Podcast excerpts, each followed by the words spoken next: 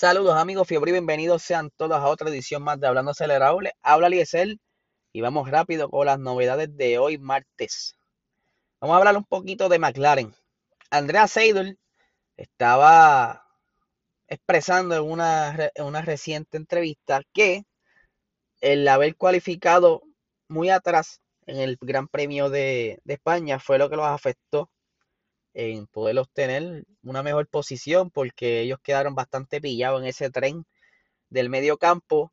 Eh, más eh, fueron obviamente dos paradas, que eso los afecta mucho porque entonces una vez tú ganas unas posiciones las vas a perder una vez tú entras a pit.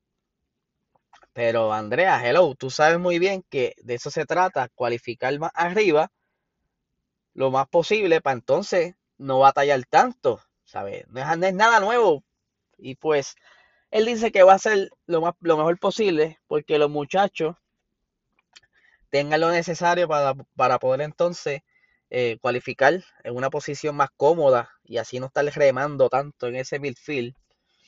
Pero de verdad, todo el mundo tiene que hacer eso. Y esa, esa cuestión de que están bastante parejos en ese medio campo es lo que los tiene a ellos como que en el, en el jaque, en el jaque ahí han, avanzado mucho esas esa escuderías eh, medianas, lo que es eh, Ferrari, se han puesto las botas y en este gran premio los vimos mucho más cómodos, a pesar de que Carlos Sainz estuvo un poquito struggling, pero sí, vimos a Charles, a Charles que arrancó cuarto y terminó cuarto. Eso es súper bueno, porque quiere decir que tenían el, el, monoplaza bastante cómodo y la estrategia fue bastante accurate y lo ayudó bastante porque él, estiró esas gomas para entonces poder hacer esa distancia necesaria.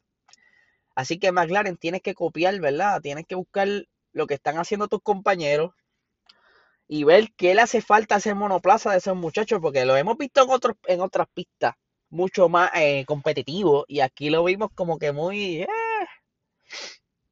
no era lo mejor.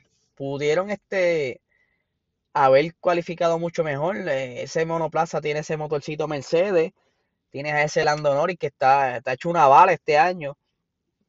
Y lamentablemente perdió este, en esta carrera ese tercer puesto en el campeonato de, de pilotos. Y el campeonato de constructores lo tienen en juego. Así que ellos tienen que eh, buscar qué les hace falta. Porque en Mónaco, Mónaco es otra historia.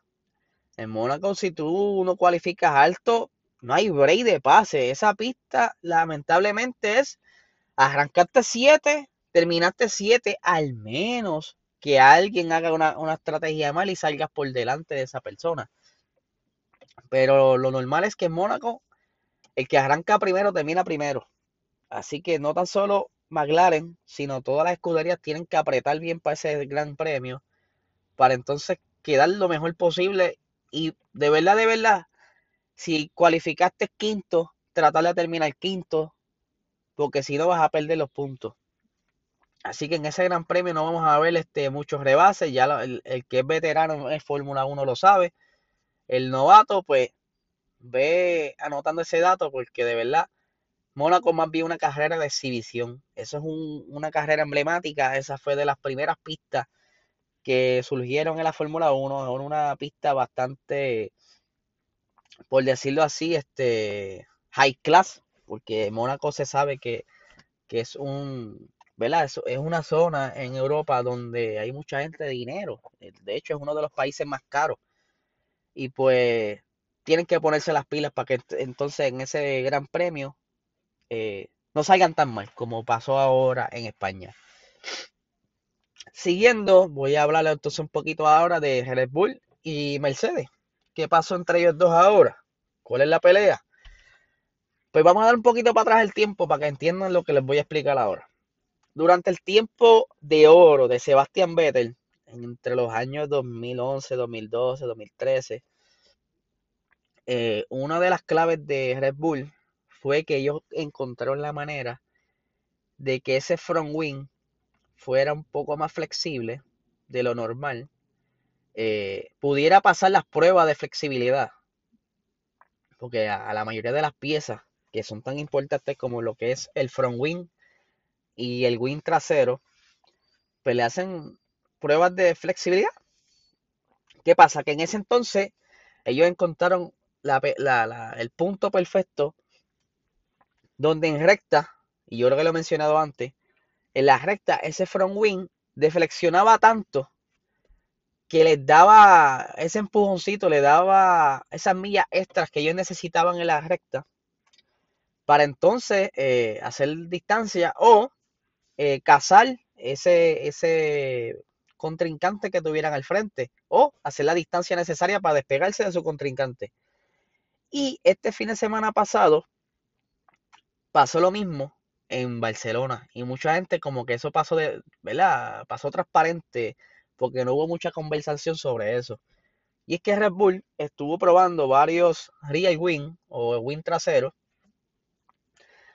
con un punto de flexibilidad para que cuando estén en la recta de flexiones y, y aunque no tengas el sistema DRS, funcione similar y les dé esa, esa velocidad extra que necesitan para estar un poco por encima de Mercedes, porque Mercedes no es muy bueno en la, velocidad punta en la recta, todavía este año no se ven tan rápido, al menos que tengan DRS.